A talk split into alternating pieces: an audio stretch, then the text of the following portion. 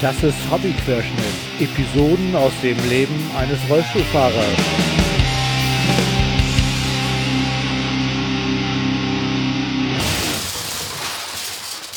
Ahoi zusammen, da bin ich wieder. Vielen Dank fürs lange Warten. Das ist Episode 13 und ich nehme am 18.02.2018 auf, also schon wieder eine ganze Zeit her. War aber auch eine spannende Zeit. Ich war auf dem Kongress zu einer Gerichtsverhandlung, dann war ich krank und deshalb gab es auch keine Episoden. Also von mir. Ich war aber trotzdem fleißig. Dazu hört ihr später mehr, weil ich war in einigen anderen Podcasts zu Gast. So, nun geht es aber hier mit meinem Podcast weiter. Ich freue mich zuerst mal, dass wieder äh, viele Kommentare gekommen sind. Auf dem Blog gab es ähm, Kommentare zu der DHL-Story. Ähm, danke dafür, also für das Mitgefühl und auch für die guten Ideen und den Hinweis, dass es äh, auch andere unsichtbare Behinderungen gibt, äh, die auf die nicht Rücksicht genommen wird, wie zum Beispiel, wenn Menschen farbenblind sind oder, ne, ihr kennt das. Ähm, dann hat es auch auf Twitter wieder viele tolle Rückmeldungen gegeben. Vielen Dank. Ich hatte letztes Mal, glaube ich, ein bisschen Technikfu oder vorletztes Mal da ist auch, äh, sind auch Kommentare zugekommen, was ich auch mal ganz großartig finde, weil das bringt mich dann auch mal weiter und kann mal drüber nachdenken, was so geht und was so nicht geht. Dann hat's, äh, was ich auch richtig gut finde, einen Themenvorschlag gegeben. Ich soll mal was über die Wheelmap machen.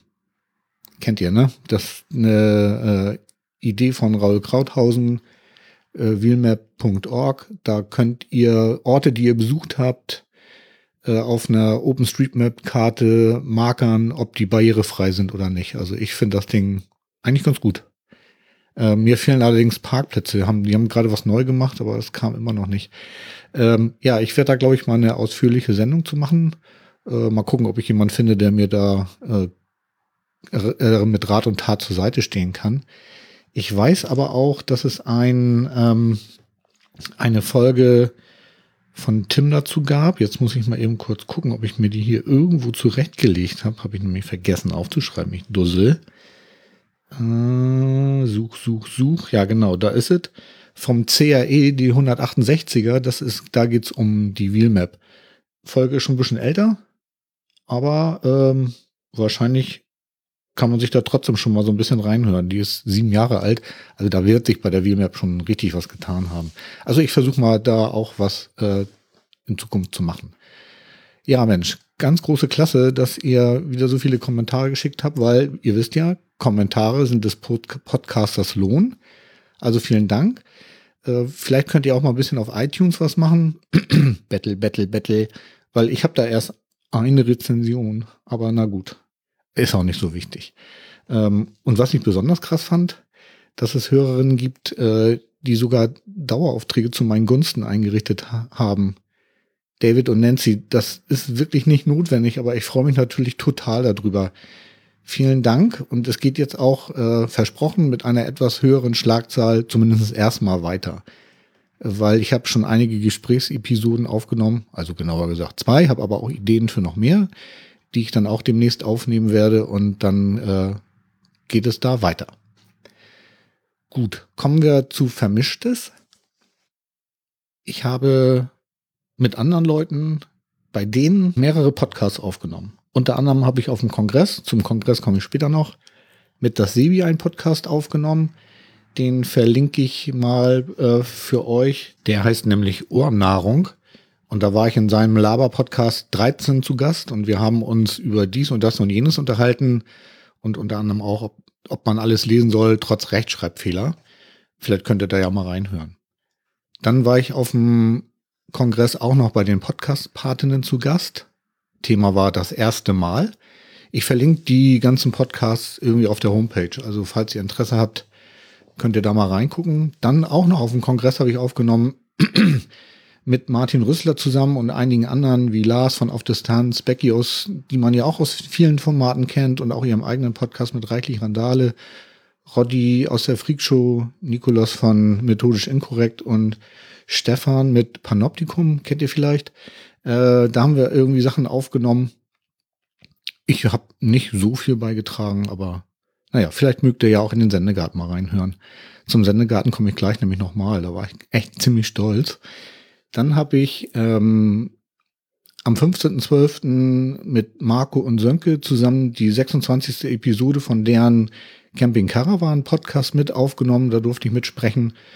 Wir haben uns über alles Mögliche unterhalten und auch sogar ein bisschen über Camping. Also ja, äh, war ein bisschen von technischen Schwierigkeiten begleitet der Podcast, aber vielleicht hört ihr da auch mal rein. Ja, und dann war ich Gast im Sendegarten in der Episode 43 vom 21.01. Die hat den Namen Rollrasen. Wie großartig, echt. Also Martin Rützler ist wirklich toll. Ja, ich durfte da äh, über mich und meinen kleinen Podcast erzählen und ähm, ja, hört da auch gerne mal rein. Das war total toll. Was gab's noch unter Vermischtes? Ach ja, ich bin ja großer Fan von High Alarm Podcast. Der von Jörn, ne? Ihr wisst schon. Und da gab's auch eine Folge 28. Und da wurde Sharknado vorgestellt. Und nun lief vor kurzem Sharknado im Fernsehen. Und ich habe mir dann kurz vor dem Film nochmal die Podcast-Episode angehört und konnte dann den Sharknado-Film noch besser genießen, als ich es sowieso schon getan hätte, weil ich bin ja so ein Vollpfosten, der auf so Trash-High-Movies steht. Und äh, ja, also äh, High Alarm Podcast ist großartig, Sharknado 5 ist großartig und beides in Kombination ist noch viel, viel großartiger. Ja, und jetzt eine Überleitung des Todes, wo wir gerade bei großartig sind. Ich war zu einer Gerichtsverhandlung eingeladen. Und ähm, da habe ich äh, als Zeuge aussagen müssen, weil das war eine Gerichtsverhandlung der Krankenkasse gegen die Versicherung in meinem Fall. Und da kann ich natürlich noch nicht so ganz viel erzählen, nur so viel. Äh, ich war Anfang Januar da, äh, musste irgendwie im, ins Gerichtsgebäude. Wir waren eine halbe Stunde vorher da. Und äh, ja, der Eingang des Gerichtes ist nicht barrierefrei und man konnte auch nicht so wirklich erkennen, wie ich jetzt reinkomme. Die Liebste ist dann reinmarschiert und hat irgendwie geguckt, ob es jemanden gibt, der uns helfen kann, beziehungsweise uns sagen kann, wie wir reinkommen. In der Zwischenzeit habe ich natürlich draußen noch mal ein bisschen über die Auffahrt geguckt und habe dann da tatsächlich noch was entdeckt. Und zwar in ein paar Meter Entfernung war so ein Holzdingens, wo äh, es unter anderem eine Klingel mit einer Gegensprechanlage gab und einem Rollstuhlsymbol. Ha, habe ich gedacht, na, ist ja doch ganz toll und habe dann gebümmelt. Und als ähm, dann einige Augenblicke vergangen waren, macht er so ja, hallo. Ich habe dann gesagt, ja, ich bin hier Rollstuhlfahrer und würde gerne rein. Hallo, hallo. Und weg war er. Also äh, hat nicht so wirklich geholfen. Und ähm, anstatt dass mal jemand gucken kommt oder so, nö. Ja, gut. Ähm, zum Glück hatte ich ja die Liebste mit und die hat dann auch äh, nach einigen Minuten herausgefunden, wie wir dann ins Gebäude kommen. Wir mussten dann äh, ums Gebäude rum äh, einen Hintereingang nehmen, da über einen Parkplatz und dann gab es äh, eine, einen Eingang, wo wir dann äh, zu, zu Fahrstühlen kamen. Äh, wir mussten allerdings erstmal durch so Katakomben durch, wo ich so ein bisschen den Eindruck hatte, dass das früher vielleicht auch mal ein Gefängnis war, wo so diese Eisenketten von den Wänden hingen. Und also ich habe mich gewundert, dass wir da niemand noch hängen gesehen haben. Also es war sehr, sehr ominös. Äh, ja, aber wie üblich für Rollstuhleingänge. Wenn das alte Gebäude sind, dann kann man in Deutschland leider nichts machen. Äh, kleiner Tipp an alle, mal nach Italien fahren und da die alten Gebäude angucken.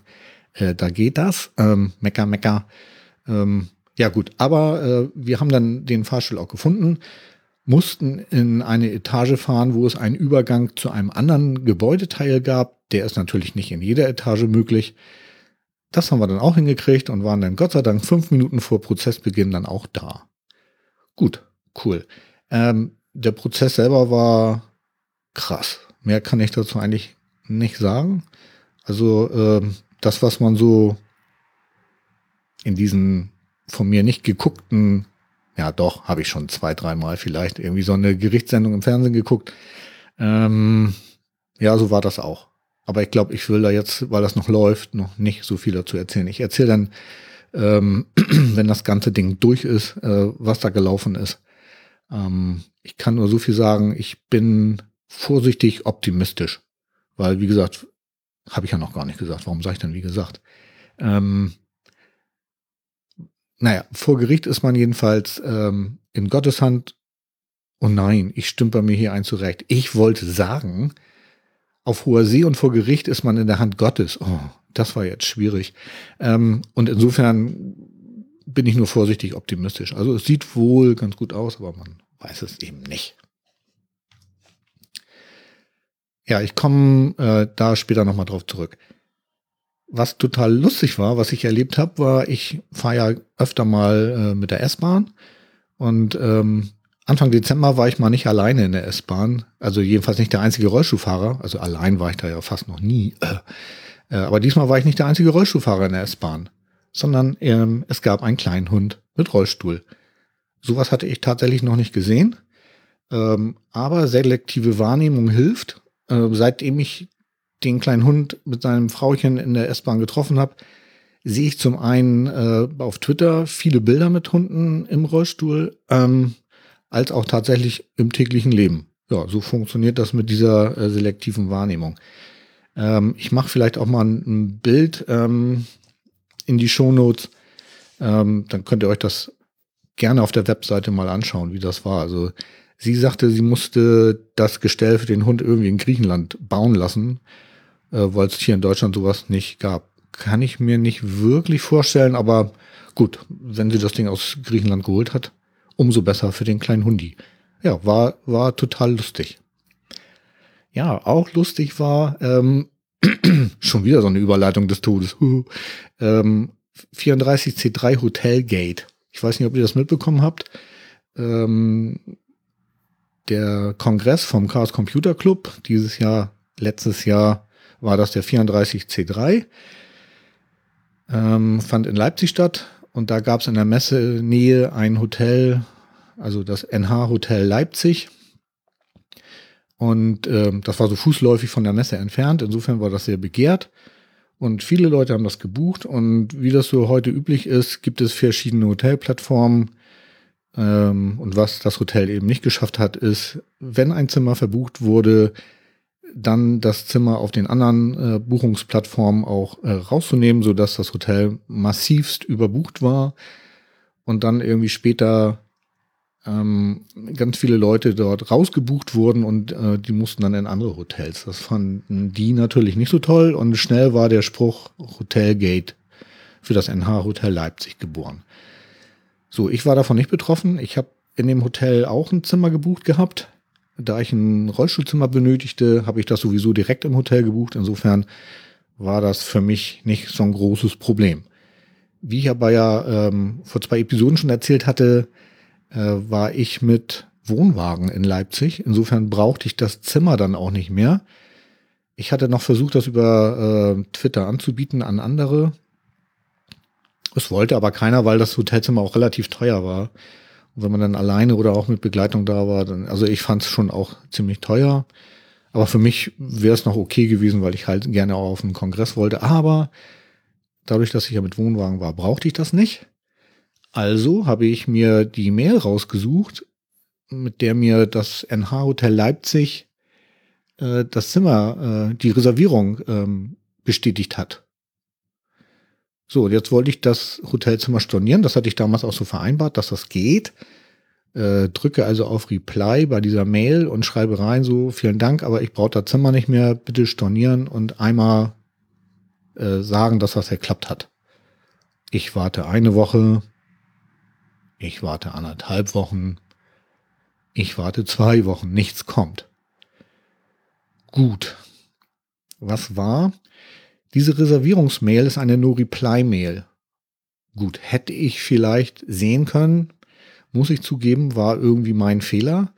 Aber ich finde das so äh, aus Service-Sicht irgendwie ziemlich uncool, dass gerade die Bestätigung der Reservierung eine No-Reply-Mail ist. Also da hätte ich jetzt schon erwartet, dass man darauf antworten kann, weil man vielleicht noch irgendwie eine Nachfrage hat oder wie in meinem Fall, dass man jetzt stornieren möchte. Aber gut, kam nun nicht. Also habe ich dort angerufen und ähm, ich bin dann auch da an der Rezeption in Leipzig angekommen und wurde dann äh, freundlich gefragt, was ich dann möchte. Ich habe dann gesagt, ja, ich hatte hier eine Mail geschickt und dann, äh, ja klar, die Mail war nicht angekommen. Und dann hatte ich auch da erst gemerkt, dass tatsächlich ähm, das eine No-Reply-Mail war. Ähm, gut, aber das Ganze war eigentlich kein Problem, weil es wurde mir freundlich äh, gesagt, ja klar, könnte ich das Zimmer stornieren, wie ich denn heißen würde. Ich sagte, ich heiße Schulz, S-C-H-U-L-Z. Ah ja, sagte dann die andere Stimme am Telefon, da habe ich Sie. Ja, dann können Sie das bitte einmal stornieren. Ja klar. Ich schicke dann auch eine Bestätigung äh, per Mail. Wie ist denn Ihre E-Mail-Adresse? Ich so, äh, prima, ja klar, das ist ähm, meine E-Mail-Adresse ist schulz.server.de, sag ich jetzt mal. Und das Hotel dann Schulz mit LZ oder mit TZ? Ähm, hallo?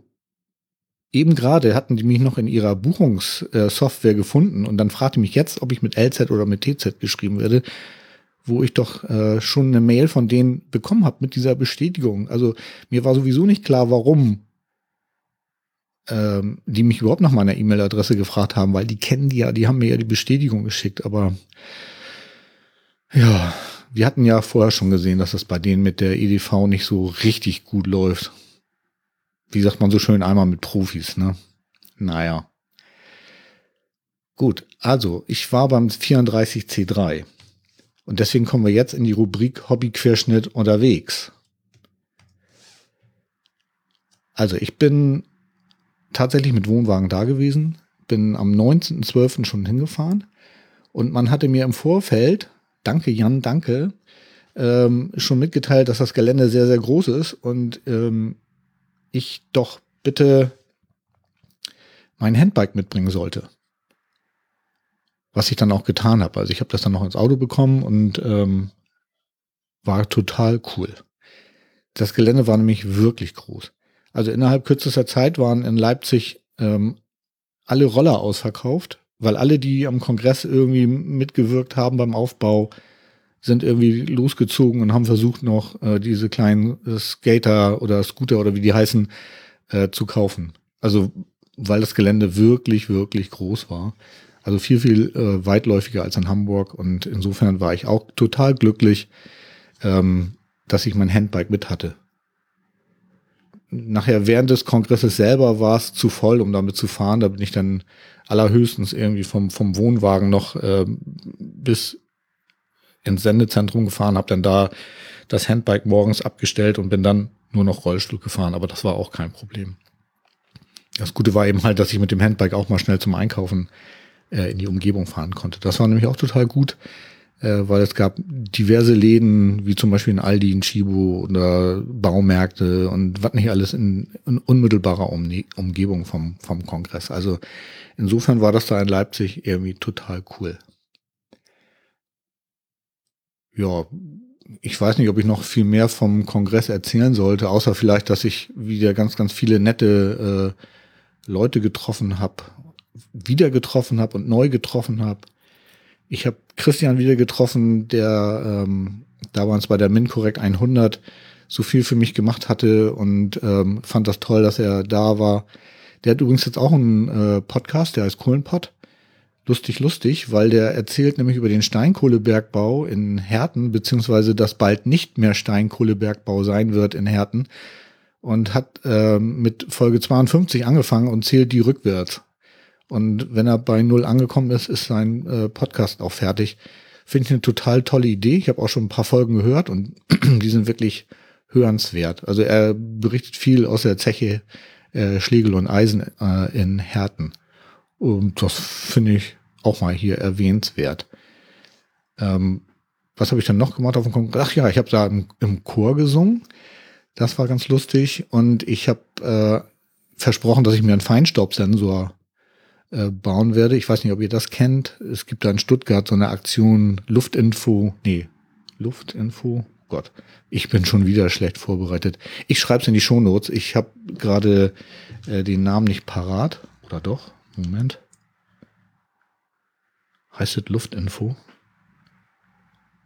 Auf jeden Fall habe ich jetzt angefangen, mir den Sensor zu bauen. Ich weiß das nicht, kriege das nicht hin. Also ich habe jedenfalls angefangen, mit den Sensor zu bauen. Er funktioniert nur nicht. Oh, echt voll blöd. Aber es kann sein, dass ich die ähm, falschen Arduinos gekauft habe. Ich habe jetzt nochmal neue bestellt und mal gucken, ob ich das dann zusammengebastelt kriege. Also das Zusammenbasteln ist total einfach. Ähm, die Teile kosten irgendwie 30, 40 Euro und ähm, kann man mal machen. Was waren denn meine schönsten Erlebnisse auf dem 34C3? Also das, ähm, ich fange mal hinten an. Also was ich richtig, jedes Mal richtig toll finde, sind die Gespräche mit den tollen Menschen. Ähm, dann habe ich bei den Mecklenburgern geengelt. Also die Mecklenburger machen die Küche für die Engel und ähm, das Konzept Engel, weiß nicht, habe ich das glaube ich schon mal erzählt hier, ist der ganze Kongress wird ja auf äh, mit Freiwilligen ähm, gebaut und äh, auch betrieben und die Engel müssen ja irgendwann essen und da kochen die Mecklenburger und die Mecklenburger äh, machen eine vegane Küche oder zumindestens ohne Fleisch und äh, schmeckt super lecker und ich hab damit gekocht. Finde ich immer total toll, weil die hören die ganze Zeit Heavy Metal. Und ich bin ja so ein Metalhead und insofern voll gut. Ja, was mich noch total bewegt hat, ist, es gibt einen Film von Sandra Trostel über das Camp und den Kongress. Und sie hatte die tolle Idee, dass ein Chor ähm, die Schlussmelodie für den Film einsingt. Und das hatte ich ja vorhin schon erwähnt, dass ich im Chor gesungen habe. Und genau das hab ich, haben wir da getan. Und ähm, ja, Sandra hat, war zu Tränen gerührt von dem, was wir da gemacht haben. Fand ich großartig. Ja, dann hat's einen total toll, einen wunderbaren Heiratsantrag gegeben auf dem Kongress. Fand ich irgendwie ja überraschend. Und ähm, ja, gerade auf so einem Hacker-Kongress irgendwie, ja, kann man machen, fand ich gut. Ja, und mein aller, allerschönstes Erlebnis war, ähm, ich muss mal ein bisschen weiter ausholen, weil ich war auf dem auf einer Podcaster-Konferenz vor jetzt inzwischen fast zwei Jahren. Äh, und da war ein kleines Mädchen mit ihrem Papi da. Und das kleine Mädchen hat mich immer mit großen Augen angeguckt und dann habe ich sie gefragt, ob sie mal mit, mit mir Rollstuhl fahren möchte. Äh, sie wollte. Und ähm, ich bin dann irgendwie drei oder viermal einen Gang rauf und runter gefahren, gar keine weite Strecke. Und dann habe ich sie wieder bei ihrem Papa abgegeben. So, und genau der Papa kommt jetzt während des Kongresses auf mich zu und sagt, ähm, du äh, erinnerst du dich noch daran, dass du damals meine kleine Tochter irgendwie mit dem Rollstuhl gefahren hast? Ich so, ja, das weiß ich noch. Ähm, sie kommt morgen. Sie möchte wieder mit dir mitfahren. Und da ist mir so das Herz aufgegangen, das könnt ihr euch nicht vorstellen. Also am nächsten Tag kam dann auch die Kleine und ähm, sie sah mich, rannte auf mich zu und sprang mir sofort auf den Schoß. Und ja, ich bin dann mit ihr über einen ganzen Kongress gefahren und übrigens nächsten Tag normal, weil sie nochmal fahren wollte. Ähm, ja, das war so mein aller, aller schönstes ähm, Kongresserlebnis. Ja, ansonsten war der Kongress äh, cool wie immer. Äh, kann sich noch ein bisschen eingrooven, weil ganz so smooth wie in Hamburg oder so cozy wie in Hamburg ist es noch nicht gewesen. Also da fehlen noch so ein bisschen die Sitzecken. Aber ich habe gehört, es gab in äh, Leipzig keine Sofas, um vernünftig Sofaecken zu bauen. Äh, also da geht noch was. Ich glaube, ich spreche ein bisschen schnell. Ne? Gut. So, äh, wo war ich noch? Ja, das übliche Thema Elfi. Äh, wir waren Silvester in der Elfi. Das heißt, ich bin Silvester in, morgens in Leipzig losgefahren und ähm, ja, die Liebste wollte gerne Silvester in die Elfi und äh, das hat sogar geklappt. Wir konnten Karten bekommen, die wurden ausgelost. Ich habe ähm, zwei bekommen für mich und die Liebste. Und dann sind wir, nachdem wir nachmittags zu Hause gegessen haben, dann äh, in die Elbphilharmonie gegangen und haben dort ähm, Arien gehört. Ja, ich bin ja nicht so ein Arien-Fan, ehrlich gesagt. Also Sopran ist, wenn das Solo gesungen wird, irgendwie echt nicht so meins. Ähm, der Tenor ging dann. Hm, die haben da Donizetti, Puccini und, und Verdi gespielt. Also die Musik war total toll. Ja, aber ich muss nach wie vor sagen, mit dem Gesang kann ich irgendwie nicht wirklich was anfangen. Gut, ähm, irgendwann war das Konzert zu Ende Und dann gab es im Anschluss noch Berliner und Sekt auf Kosten des Hauses. Und wir sind dann äh, aufgrund eines Tipps eines Mitarbeiters äh, in den 16. Stock gefahren und haben dann von ganz oben aus ähm, das Feuerwerk über Hamburg angeguckt. Und ähm, da wusste ich dann wieder, warum ich so einen Feinstaubsensor brauche, irgendwie, weil innerhalb kürzester Zeit konnte man nicht mehr mehr vom Hafen bis zur Reeperbahn gucken, weil alles äh, vernebelt war. Ja, aber war äh, ein toller Abend, der mal ganz anders war als sonst und so im, im Rollstuhl auch total entspannt. Und vor allem, wir waren drin und konnten trotzdem das ganze Feuerwerk sehen. Also das war schon wirklich sehr nett. Und wir haben dann da an der Fensterscheibe, als wir da standen, auch noch zwei total äh, nette Leute äh, kennengelernt. Und war auch total nett. Dann hatte ich einen spontanen Escort, das war auch cool. Ähm, mir hat ein junger Mann irgendwie eine Mail geschickt, er würde äh, von Bianca geschickt äh, werden äh, und hätte von ihr gehört, ähm, dass ich einen Escort habe und er würde gerne zu Andras Schiff in ein Klavierkonzert in die Elfi gehen und ob ich das irgendwie klar machen könnte. Und ähm, er hat dann die Karten besorgt und wir sind dann da gewesen und ja, das war auch ein richtig cooles Konzert. Also da wäre ich zum Beispiel auch nie hingegangen, ähm, wenn Olaf da nicht ähm, das angefragt hätte. Und ich habe mich gefreut. Ähm, dann haben wir noch beim, beim Reingehen, er musste die Karten da vor Ort abholen, haben wir noch gesehen, dass es für nächsten Tag äh, eine Konzerthausführung gibt. Die sind ja auch relativ rar gesät und vor allen Dingen auch die barrierefreien sind nicht so oft in der Elbphilharmonie. Ähm, und es gab also für nächsten Morgen gleich eine äh, Konzerthausführung. Ich habe die dann gleich gebucht und da die Liebste nicht mit wollte, bin ich der nächsten Morgen nochmal mit Olaf äh, in die Elfi gegangen und wir haben uns dann da eine Konzerthausführung gegeben. Ich muss ehrlich gesagt sagen, mh, hm, wenn man schon mehrmals drin war, bringt einem die, mh, hm, außer so ein paar Details, was das Bauwerk angeht, also warum da die Leuchtstoffröhren drinne sind und was das für tolle Lampen sind und wie, wie schwer die Glasplatten sind und so, ähm, bringt einem das eigentlich nichts, weil man kann außer die Bereiche, die man auch während eines Konzertes sieht, also andere Bereiche bekommt man nicht zu sehen. Und das fand ich ein bisschen schade, weil das hatte ich so ein bisschen gehofft, auch nochmal in Ecken reinzukommen, weil wie zum Beispiel da, wo, wo stehen die Instrumente, wenn nicht gespielt wird. Also ähm, sowas hätte mich, oder Garderoben, das hätte mich mal interessiert, wie sowas in der Elbphilharmonie aussieht, aber da kam ich äh, leider nicht hin. Was ganz cool war, wir haben eine Probe gesehen von einem Konzert, was dann am Freitag, den 26. stattfinden sollte.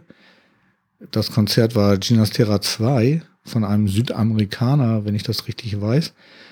Und das hat mich ja ziemlich gefangen genommen, was die da geprobt haben. Also das war nicht so richtig Musik, wie ich sie kenne, sondern das war mehr so Soundcollagen. Das heißt, auf den Instrumenten wurden ja, Manipulation vorgenommen, die man normalerweise von einem klassischen Instrument nicht so erwartet. Das heißt, die haben mit den Händen drauf rumgekloppt und äh, alles Mögliche gemacht.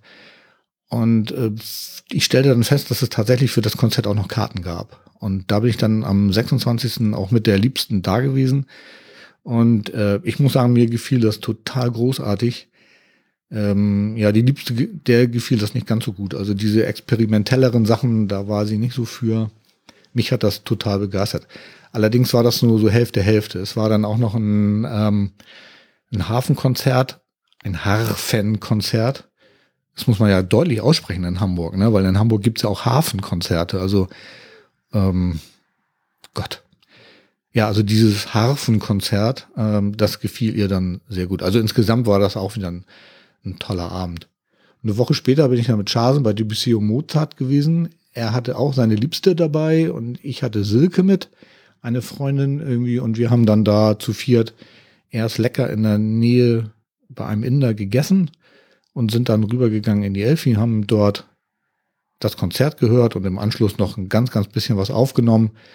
Ähm, das hat Jörn auch in seinem Podcast, Jörns feiner Podcast, äh, abgespielt.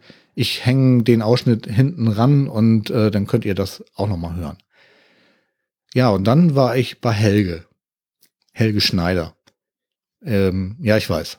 Äh, einige mögen ihn und andere mögen ihn nicht. Also es gibt, glaube ich, kaum Leute, die so sagen, na ja, kann man mal hören, sondern also entweder mag man Helge Schneider oder man mag ihn nicht. Und Helge Schneider war zwei Tage in der Elbphilharmonie und ich hatte eigentlich nur für den ersten Tag Karten, weil ich da mit meinem Kumpel Sven war Und, ähm, und Daniel, äh, also ich hatte vier Karten. Ich war mit Sven, Daniel und Nicole da. Genau. Oh Mensch, Nicole, Entschuldigung. Ähm, fiel mir jetzt gerade dein Name so spontan nicht ein. Ähm, also wir vier waren in dem Konzert und ähm, hatten viel Spaß, weil ähm, ja. Warum war ich dann zweimal da? Weil meine Freundin Chaza äh, für den zweiten Tag Karten hatte, aber nicht konnte und mich dann gefragt hat, ob ich äh, da nicht hingehen will. Und eigentlich wollte ich nicht, weil ich war ja schon da. Dann habe ich aber gedacht, naja, vielleicht möchte jemand aus der Familie mit und wollte dann auch. Meine Schwester Anna ist dann mit mir ins Konzert äh, am 13.02. gegangen und ähm, ja, ich muss ganz ehrlich sagen, ich war ganz glücklich, doch zweimal da gewesen zu sein, weil ähm, was man echt wissen muss, ist, beide Konzerte waren zwar von den Musikbeiträgen her, naja, fast identisch, aber das, was dieser ähm, wirklich lustige Mensch zwischendurch so von sich gibt, war fast komplett was anderes. Also ähm, das war schon cool, zweimal da gewesen zu sein. Der kopiert nichts. Der hat zwar so Eckpunkte, an denen er sich langhangelt, aber ansonsten ist das komplett was anderes gewesen. Also ich war doch dann froh, zweimal da gewesen zu sein. Ja, und dann war ich auch einmal nicht in der Elfi. Am Valentinstag wollte ich eigentlich äh, mit der Liebsten essen gehen. Wir waren dann wieder bei diesem Inder in der Nähe von der Elfi. Hatten vorher, weil das Wetter war so toll, irgendwie eine, sind wir ein bisschen durch den Hafen marschiert, haben da noch irgendwie ein bisschen rumgeguckt und ein bisschen Bilder gemacht. Ähm, und hatten dann die Idee, wenn wir mit Essen durch sind, könnten wir ja eigentlich noch in die Elbphilharmonie gehen. Weil es gibt ja eigentlich immer Karten und wir hatten abends nichts vor und es war noch relativ früh, als wir zum Essen waren. Und äh, ihr werdet es nicht glauben, aber für den Abend gab es tatsächlich keine Karten mehr. Also Donnerwetter. Also das erste Mal wirklich, oder? Ja, doch, ich glaube, das erste Mal, dass ich jetzt mitbekommen habe, dass ich wirklich keine Karten mehr für die Elbphilharmonie gekommen, bekommen habe. Echt schlimm. Naja, gut, also dachte ich jedenfalls. Also die Frau fand es dann nicht so schlimm, weil der ähm, eigentlich sollte an dem Abend London Philharmonic Orchestra mit David Garrett spielen. Der hat aber wegen Bandscheibenvorfall abgesagt. Und insofern war die Liebste dann nicht mehr ganz so traurig, dass wir da nicht reingehen konnten. Wir sind dann nach Hause, haben uns äh, aufs Sofa gesetzt und haben dann da noch irgendwie ein bisschen rumgemacht, hätte ich fast gesagt, ähm, noch den Abend verbracht und dann sind wir zu Bett gegangen. War auch der Valentinstag irgendwie ganz nett. Kleiner Pro-Tipp an David Garrett, keine PRT, mein Freund. Das war das, was ich bis jetzt mit der Elfi hatte. Dann hatte ich auf Facebook einen Kontakt zu zwei Studentinnen, die wollten ähm, irgendwie eine Tour mit einem Rollstuhlfahrer durch Hamburg machen und hatten da irgendwie gefragt, ob das jemand machen will. Und ich habe dann gesagt, ich mache das. Das sind Studentinnen der Geografie und äh, die wollten die Barrierefreiheit der, ähm, der Stadt mal angucken und äh, aus Sicht eines Rollstuhlfahrers fotografieren lassen. Äh, sie haben mir dann also ein, ein Fotoapparat gegeben und ich sollte dann immer an neuralgischen Stellen Bilder machen, von denen ich glaubte, dass das für sie interessant sei. Und ähm, ja, wir haben uns da zwei Stunden irgendwie mit der mit U und ja nur mit U-Bahn, weil die S-Bahn fuhr nicht. Oder sind wir doch mit der S-Bahn gefahren? Ach, weiß ich jetzt nicht mehr. Genau, wir wollten zurück vom Hafen mit der S-Bahn fahren, aber das ging nicht, weil der Fahrstuhl ähm, dort kaputt war, an Landungsbrücken zur S-Bahn runter. Ähm, und das insgesamt Lustige war, dass sie mal wahrgenommen haben, wie blöd das ist, dass ein Aufzug nicht funktioniert. Also viele Fußgänger nehmen das ja einfach so hin, so ja, äh, Aufzug geht nicht, ja, fertig, ne? Aber jetzt haben die beiden jetzt mal so richtig gemerkt, wie, was das wirklich für eine Katastrophe ist. Und ähm, wir sind dann zur äh, U-Bahn und dann zum Hauptbahnhof, weil wir wollten irgendwie noch zum Hauptbahnhof. Und am Hauptbahnhof gingen dann zwei Fahrstühle nicht. Und also insgesamt haben die beiden innerhalb von zwei Stunden gesehen, dass es in Hamburg drei Fahrstühle gibt, die nicht funktionierten und damit quasi für viele Menschen nicht diese U-Bahn oder die S-Bahn nicht mehr erreichbar ist. Ähm, ich konnte mir noch dadurch helfen, dass ich dann, äh, weil wir immer nur Treppen runter mussten, bin ich dann die Treppen runtergefahren, was sie dann auch schon mal cool fanden, aber ähm, diesen Inspiration Porn, den, den braucht man eigentlich nicht, aber es geht eben halt darum zu zeigen, dass es einige Rollstuhlfahrer gibt, die sich dann noch helfen können, aber andere, die können sich da an der Stelle nicht helfen. Und das fand ich äh, an der Stelle ähm, eigentlich ganz cool, dass die dieses Problem äh, wirklich mal mitbekommen haben. Und ähm, ja, das ist zwar nur eine Arbeit innerhalb ihres Studiums, aber sie wollen mir Bescheid geben, wenn, wenn da irgendwas ähm, gelaufen ist. Wir haben dann durch, naja, Zufall, ja doch, eigentlich durch Zufall, durch ähm, Freunde von uns einen Laden in Norderstedt kennengelernt. Also die Liebste und ich mögen ja so gerne Musik und die beiden wussten das und die kannten einen Laden, den wir noch nicht kannten und der heißt Music Star. Klingt erstmal komisch, ähm, war es auch, ähm, weil das ist nämlich hinten an einer Kneipe dran ein ja etwas größeres Wohnzimmer, möchte ich mal sagen. In diesem Wohnzimmer gab es eine kleine Bühne und auf dieser kleinen Bühne spielte eine Band aus England mit einem Trommler aus Hamburg. Die Band heißt Far Q. Und das sind ähm, großartige Session-Musiker, äh, die sich zu der Band Far Q zusammengefunden hatten, weil sie sich mal irgendwie auf einer Session kennengelernt haben und dachten irgendwie, sie verstehen sich so gut. Und äh, sie wollten dann zusammen Musik machen. Ich verlinke mal ein YouTube-Video ähm, zu der Band und könnt euch gerne mal anhören. Also ich fand die total großartig. Jetzt aber nochmal zurück zu dem Laden. Der Laden ist barrierefrei, also man kommt da rein Sie haben leider keine barrierefreie Toilette. Ähm, das muss man leider äh, wissen. Ähm, aber die Ausstattung von diesem Laden, was Musik angeht, war, also gelinde gesagt, krass. Die hatten also, wie gesagt, eine kleine Bühne. Die war komplett ausgestattet mit Top-Technik. Ähm, es gab sieben Kameras, sieben, mit denen das Konzert aufgenommen wurde. Das seht ihr dann auch, wenn ihr euch das YouTube-Video anguckt, auch das hochprofessionell. Der Laden war mit so 40 Leuten proppenvoll. Äh, und es hat richtig, richtig Spaß gemacht, diese Band zu hören. Und ähm, in den Laden werde ich wieder gehen, weil da spielt äh, richtig hochkarätige Musik von Musikern, die noch nicht so viele Leute kennen. Also das ist so eine Art Geheimtipp. Ähm, Komisch, dass ich den Laden noch nicht kannte irgendwie. Tja. Ähm, aber da werde ich wieder hingehen. Auch ein cooler Laden ist ja das Logo. Da waren wir, zum Logo muss ich glaube ich nicht mehr viel sagen. Ähm, da war ich ja schon öfter mal. Ähm, auch der Laden hat, glaube ich, kein Behindertenklo. Also komischerweise, ich musste immer gar nicht auf Toilette. Ich halte mich dann immer mit Trinken zurück oder habe andere Vorkehrungen getroffen. Ne? Beinbeutel. Ähm, da war John Diva. Und die Liebste mag John Diva so gerne. Und dann waren wir da und das Besondere da war, dass die äh, riesen Anlage aufgebaut hatten, wo ich dachte, oh Gott, wenn sie die einschalten, da fliegen mir die Ohren weg. Und ich hatte meine Ohrproppis vergessen. Ähm, also so vier große Marshall-Boxen, hätte ich fast gesagt, Marshall war es gar nicht, ich weiß gar nicht mehr, welche Firma das war, egal. Aber so vier so große Boxen übereinander getürmt und dann oben Verstärker drauf und das zweimal auf jeder Seite der Bühne im Logo trennt ja irgendwie einen Pfeiler in der Mitte, irgendwie die Bühne in zwei Hälften.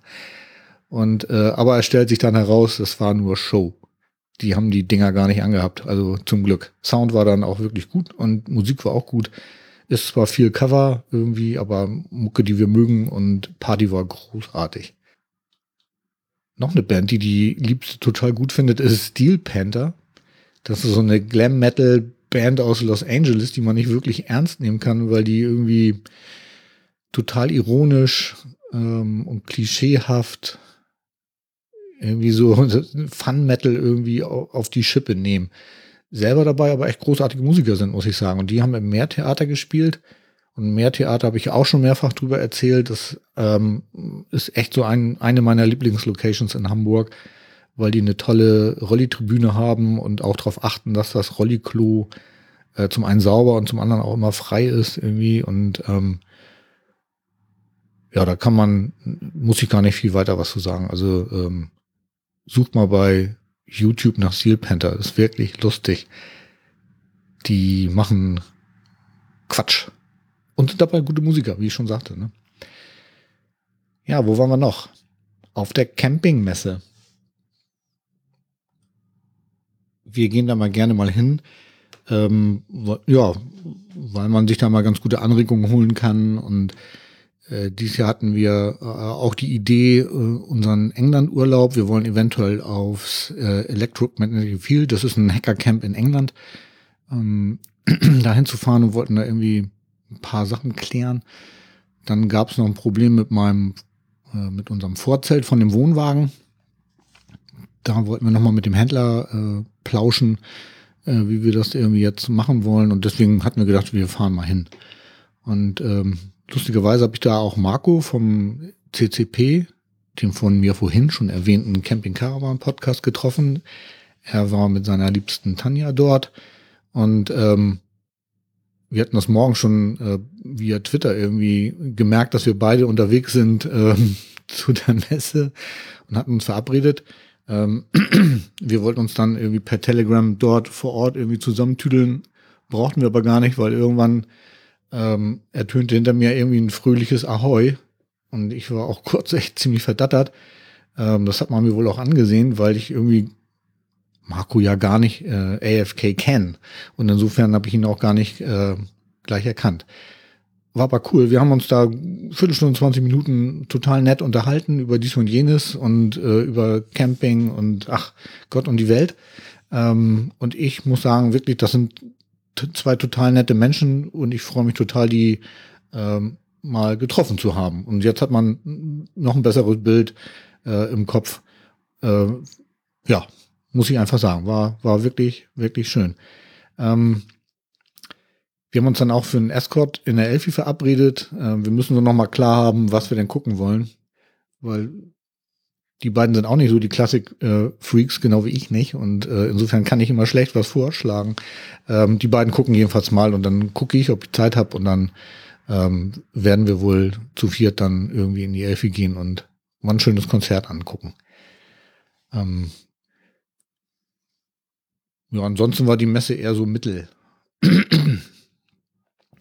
Ähm, weil über England haben wir nichts irgendwie zustande gekriegt, weil gar keine Aussteller da waren. Und ich habe auch die Fähren nach England gar nicht gefunden. Ich weiß nicht, ob ich zu doof war oder ob die nicht da waren. Auf jeden Fall war keine einzige Reederei da. Ähm, oder ich habe keine Reederei gefunden, die uns dann mit Wohnwagen nach England hätte bringen können und dass man da schon mal etwas hätte erfahren können, wie und wo und was. Naja, gut. Aber es gibt ja das Internet, dann werde ich da halt mal so ein bisschen gucken. Aber wir konnten das immerhin mit dem Vorzelt regeln und ähm, ja, jetzt liegt mein Isabella-Vorzelt beim Händler abholbereit. Und dann werden wir demnächst mal hinfahren, wenn der Wohnwagen sowieso zur Dichtigkeitsprüfung zum Händler muss und werden dann das Vorzelt abholen und dann auch gleich mal ausprobieren. Ja.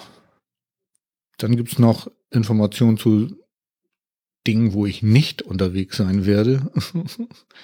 Daniel hat leider die Radtour für dieses Jahr gecancelt. Wir wollten ja vom Bodensee zum Königssee fahren und hatten dafür irgendwie eine Woche eingeplant.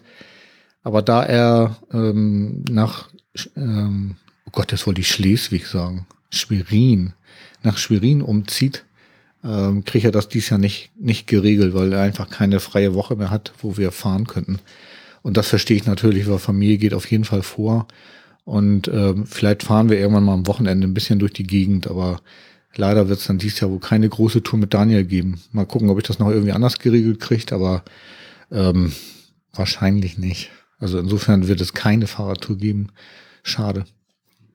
Ähm, noch ein Problem haben wir, wenn wir, wir wollen ja zur Full Metal Cruise und die startet von Mallorca aus, also Palma de Mallorca. Und wir haben immer noch keinen Flug. Weil Air Berlin ist ja dummerweise nicht mehr äh, am Markt. Insofern war sozusagen die Fluglinie unserer Wahl, ist leider nicht mehr da. Und Kumpels hatten auch bei Niki gebucht, die es ja auch nicht mehr gibt. Und die hatten schon ihre Flüge und ähm, die sind jetzt weg. Ja, nun müssen wir mal gucken, irgendwie, was wir machen. Ähm, gut, die Flüge werden wohl deutlich teurer als ähm, gedacht oder gehofft. Aber naja, ist halt so, ne? Außerdem dürfen Flüge auch aus meiner Sicht gerne was kosten. Ja, und dann fahren wir dieses Jahr wieder zum Rockharz. Da freue ich mich auch schon total drauf. Weil wir hatten wieder ein Frühbucherticket, das heißt, es war schon relativ länger klar, dass wir da hinfahren. Äh, aber das ist ja dieses kleine feine Festival im Harz und ähm, Wir werden dieses Jahr auch mit Wohnwagen hinfahren, weil mein Sohn nicht mit möchte. Insofern sind wir nur zu zweit. Dann haben wir gedacht, dann müssen wir dieses Jahr auch nicht ins Hotel, sondern dann können wir mal direkt auf dem Gelände bleiben und da dann mit dem Wohnwagen hinfahren. Dafür haben wir ihn ja auch. Ne? So, und ich habe jetzt auch einen Stellplatz mit Strom gebucht. Das heißt, wir werden da ähm, ja richtig gut ausgerüstet hinfahren. Ne? Apropos fahren. Ich habe mir nach längerem Hin und Her jetzt einen Rollstuhl bestellt. Und jetzt kommen wir nämlich zum Thema der Woche. Mein neuer Rollstuhl. Ich glaube, ich habe das hier schon mehrfach erwähnt, dass das äh, ein ziemliches Abenteuer war. Also das Rumgezicke von der Krankenkasse und MDK und äh, ich war ja sogar schon zu Gericht. Also ich hatte eine Klage eingereicht und es gab eine Güteverhandlung oder ein Gütetermin, das war ja noch gar keine Verhandlung. Und ähm, zu einer Verhandlung ist es dann nicht mehr gekommen, weil wir uns letzten Endes ähm, doch äh, gütlich geeinigt haben, ohne Urteil. Äh, ich wollte hier gerne im Thema des Tages nochmal so ein bisschen das ganze Feld aufrollen, weil es doch, äh, finde ich, interessant ist, wie so Kassen so reagieren oder wie die so agieren und äh, dass man sich davon einfach nicht aus der Ruhe bringen lassen darf, um letztendlich doch noch irgendwie ein ganz gutes Ergebnis für sich dabei rauszuholen. Und ähm, ich finde das bloß immer so, so doof, warum die nicht von Anfang an irgendwie sagen, so Mensch, klar, du hast ein Rezept von deinem Arzt und nun machen wir das so. Ne? Ich meine, dass sie dem Sanitätshaus vielleicht nicht trauen, weil die irgendwie eine Summe einreichen, die für die toll ist, da habe ich ja ein gewisses Verständnis für, aber ein Rezept vom Arzt in Frage zu stellen, also dafür habe ich ehrlich gesagt nicht so wirklich ein Verständnis. Dafür ist ein Arzt da und nicht eine Krankenkasse. Die Krankenkasse ist dazu da, ähm, ein, ein, das, was der Arzt vorgibt, irgendwie kostengünstig umzusetzen. Das verstehe ich ja, aber ne, na gut. Also ich habe im, ich glaube, es war im Juni, im Juni 2015, ja, 2015, ähm, mit meinem Arzt gesprochen, dass es wohl nötig ist, dass ich einen neuen Rollstuhl mit Stoßdämpfern brauche weil mein Rücken, äh, ich habe ja Gefühl im Rücken, leider sehr darunter leidet, wenn ich mit dem Rollstuhl durch die Stadt fahre. Sei es, dass ich Kanten fahren muss, sei es, dass es Kopfsteinpflaster gibt, sei es, dass es überhaupt rubbeliges Pflaster gibt in Hamburg. Äh, auf jeden Fall hält das ganz schön auf den Rücken. Wir haben dann ähm, im Vorfeld schon, also das Problem hatte ich schon länger mit ihm besprochen, weil das Problem ähm, ist quasi von Anfang an da. Wir haben dann irgendwie mit viel Physiotherapie versucht, das in den Griff zu kriegen, aber irgendwann war dann auch mal gut. Und das war eben halt dann im Sommer irgendwie 2015, ich glaube, ja, auf jeden Fall Juni. Hat er mir ein Rezept geschrieben. Ich bin damit zum Sanitätshaus. Ich hatte dann auch im Vorfeld ähm, schon äh, Rollstühle angeguckt irgendwie und das Sani-Haus hatte mir dann auch einen vorgeschlagen, den ich nehmen sollte, einen robusten, guten äh, Rollstuhl, der ähm, vernünftig auch für mehrere Jahre funktioniert irgendwie. Und äh, die Dinger sind ehrlich gesagt aber nicht ganz billig. Also da zahlt man schon eine höhere vierstellige Summe für. Ähm, gut, das hat dann die Krankenkasse abgelehnt. Die haben mir dann im Juli 2015 geschrieben, ich zitiere mal, Vielen Dank für die eingereichten Unterlagen. Dennoch muss ich Ihnen mitteilen, dass wir die Kosten für den Adaptivrollstuhl mit Stoßdämpfer nicht übernehmen dürfen. Leider. Aha, leider. Mhm. Sicher fragen Sie sich jetzt warum. Ja, in der Tat. Wir haben Ihre eingereichten Unterlagen geprüft und uns vom medizinischen Dienst der Krankenversicherung beraten lassen. Das ist äh, der MDK, ne? Wir kommen zu dem Ergebnis, dass die Voraussetzungen für eine Kostenübernahme nicht erfüllt sind. Hallo, mein Arzt hat ein Rezept ausgestellt. Hm? Aus den vorliegenden Unterlagen ist keine medizinische Notwendigkeit für ein Stoßdämpfersystem ersichtlich. Mhm. Die bisherige Versorgung ist ausreichend und zweckmäßig. Ja, und warum habe ich dann Rückenschmerzen? Also, ja, also Rez das Rezept vom Arzt und mehrere Monate Physio und ein Test in einem gefederten Rollstuhl haben also nicht gereicht, damit die Krankenkasse ähm, dann sagt, ja, klar, ähm, lass uns nochmal prüfen, ob wir eventuell einen günstigeren Rollstuhl für dich bekommen.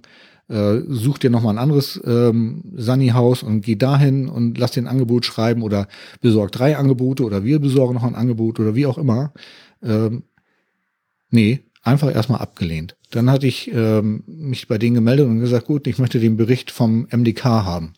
Weil da musste ich ja drauf reagieren, dann, wenn ich einen äh, Widerspruch schreiben möchte, weil sie hatten sich ja mit dem MDK beraten. Und jetzt äh, kommt's. August 2015. Ein Bericht vom MDK, dem medizinischen Dienst der Krankenkasse, kann ich Ihnen leider nicht übersenden. Ihr Antrag wurde im Rahmen einer sozialmedizinischen Fachberatung bei uns im Haus besprochen. Ein Bericht wurde nicht ersteht, äh, erstellt. Hä? Ach ja. Also die besprechen mal so, ich, ich stelle mir so vor, die sitzen da an so einem runden Tisch, irgendwie so mit, irgendwie, keine Ahnung, sieben Mitarbeiterinnen, der, Mitarbeiter der Krankenkasse und dann ist da ein so ein MDK-Mensch und dann haben die alle ihre Zettel da und dann sagt hier einer, hier will einer einen, einen gefederten Rollstuhl. Dann sagt der Typ vom MDK, hä, was will der da denn mit? Nee, braucht er nicht. Ähm, ungefähr so stelle ich mir das vor. Haben die dann so ein bisschen Kekse und Kaffee und Selter, so wie wir das da früher auch mal auf der Firma hatten, wenn wir eine Besprechung hatten. Und dann entscheiden die mal ohne Begründung sozusagen, nö, machen wir nicht. Finde ich irgendwie für eine Krankenkasse ein ganz, ganz komisches Vorgehen. Ne? Naja, gut. Also ich habe dann Widerspruch eingelegt. Ja, dann kam auch plötzlich doch ein Gutachten vom MDK. Weil darauf mussten sie ja nun reagieren und nun musste der MDK erstmal Butter bei die Fische machen. Also wie perfide, ne? Also die versuchen sozusagen erstmal, nö, wir, wir lehnen erstmal ab. So, wie viele Leute trauen sich jetzt nicht, da einen Widerspruch zu gehen? Weil es wurde ja vom, von der Krankenkasse abgelehnt. Und der MDK hat ja sogar gesagt, das geht nicht. Also ich finde sowas wirklich schlimm. Gut, also jetzt kommt das Gutachten vom MDK. Anschnallen. Es ist Oktober 2015. Der Versicherte lebt in Hamburg. Hier sind die Gehwege in der Regel gepflastert. Eine dynamische Stoßdämpfung ist hier nicht erforderlich. Für weniger Stöße kann die Luftbereifung nicht so hart aufgepumpt ange nee, ich muss das nochmal vorlesen. Für weniger Stöße kann die Luftbereifung in Klammern nicht so hart aufgepumpt angepasst werden. Die Vorderräder gegen größere ausgetauscht werden und ein gut gepolstertes Sitzkissen hilfreich sein. Ja. Also zum Glück habe ich ja gesessen, als ich das gelesen habe, weil ähm, wenn ihr mal Fahrrad gefahren seid, ne, und eure Reifen nicht so voll mit Luft aufpumpt, wie sich das gehört, was passiert dann? Genau. Es ist extrem schwer, Fahrrad zu fahren. Und beim Rollstuhl merke ich jedes Bar. Also ich pumpe meine Räder zwischen 8 und 10 Bar auf. Das ist, dann sind sie ziemlich hart aufgepumpt, zugegeben. Aber dann kann ich vernünftig fahren. Sollte der Druck auf so 7, 6 oder womöglich sogar auf 5 Bar äh, sinken, merke ich sofort, dass das Rollstuhlfahren extrem schwer wird. Also das kann doch nur einer geschrieben haben, der so überhaupt keine Ahnung von der Thematik hat. Also da Hammer, echt. So, dann Vorderräder gegen größere austauschen. Ja. Auch das ist ein bisschen komisch, weil ich wohne hier im Alzertal. Und ich muss hier ziemlich bergan fahren, wenn ich in meine Einkaufsstraße fahren will. Das ist mit großen Rädern noch ganz gut machbar. Aber wenn man dann wieder runterfährt und ein bisschen Fahrt aufnimmt, dann fangen größere Räder sofort an zu schlackern, so dass es sogar gefährlich ist, damit äh, zu fahren. Das heißt also, ich kann, ich muss dann auch noch bremsen und also richtig bremsen, damit ich mit größeren Vorderrädern dann einen Berg runterfahren kann. Ja, ist genau wieder so ein Blödsinn. Ne? Also ich habe das ausprobiert. Ich habe an meinem Stehrollstuhl, da sind relativ große Räder vorne dran und ich habe das ausprobiert, damit zu fahren. Und äh, auch das funktioniert für mich einfach nicht. Das ist Blödsinn, ja. Und was soll sowas? Ich verstehe es nicht. Und dann das gut gepolsterte Sitzkissen. Die Krankenkasse hat mir eins der besten Sitzkissen überhaupt schon vor längerer Zeit genehmigt. Damit fahre ich seit fast drei Jahren äh, durch die Gegend. Also total bekloppt. die wissen das, dass ich so ein Sitzkissen habe und schreiben das trotzdem rein. Also gut, das hat ja jetzt der MDK geschrieben, aber liest das jemand bei der Krankenkasse? Ich glaube nicht. Weil dann hätten die ja rein, das hätten die ja streichen müssen, weil ich habe ja schon ein gutes Kissen. Naja, gut. Ich habe dann wieder Widerspruch eingelegt. Ähm, leider wieder ohne Erfolg. Also das ist dann, der zweite Widerspruch ist dann auch abgelehnt worden. Und ähm, ab der Stelle hat man dann sozusagen die Möglichkeit, eine Klage beim Sozialgericht einzureichen.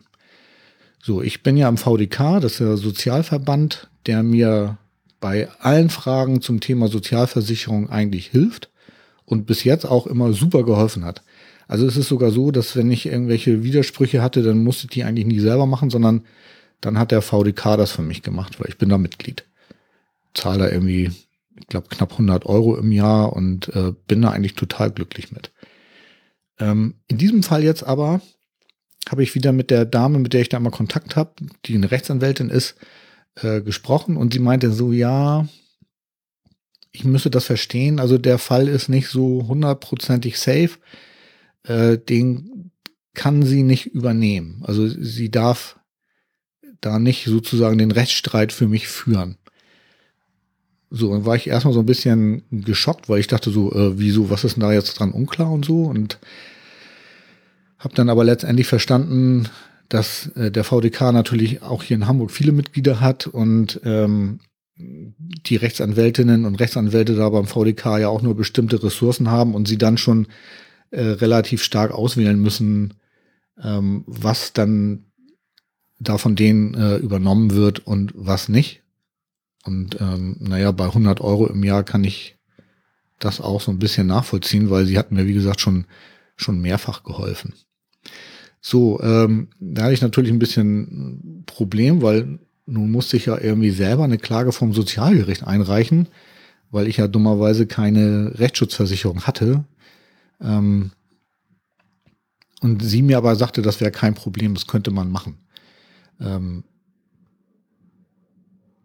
und da habe ich gedacht, naja gut, wenn ich das machen kann, dann versuche ich das einfach mal, weil sie auch gesagt hat, so das Gericht ist ähm, sozusagen auf, von Gesetz wegen auch angehalten, ähm, alles das von mir einzufordern, was nötig ist, um, äh, um dieses Verfahren für mich auch positiv zu gestalten. Also anders wie vom, vom anderen Gericht irgendwie, wo man ja A nicht ohne Anwalt auflaufen darf und B auch so auf Winkelzüge gefasst sein muss, ist es da nicht so, sondern da passt das Gericht eben dafür auf, dass man da nicht äh, von der Gegenpartei, wie in dem Fall der Krankenkasse, untergebuttert wird.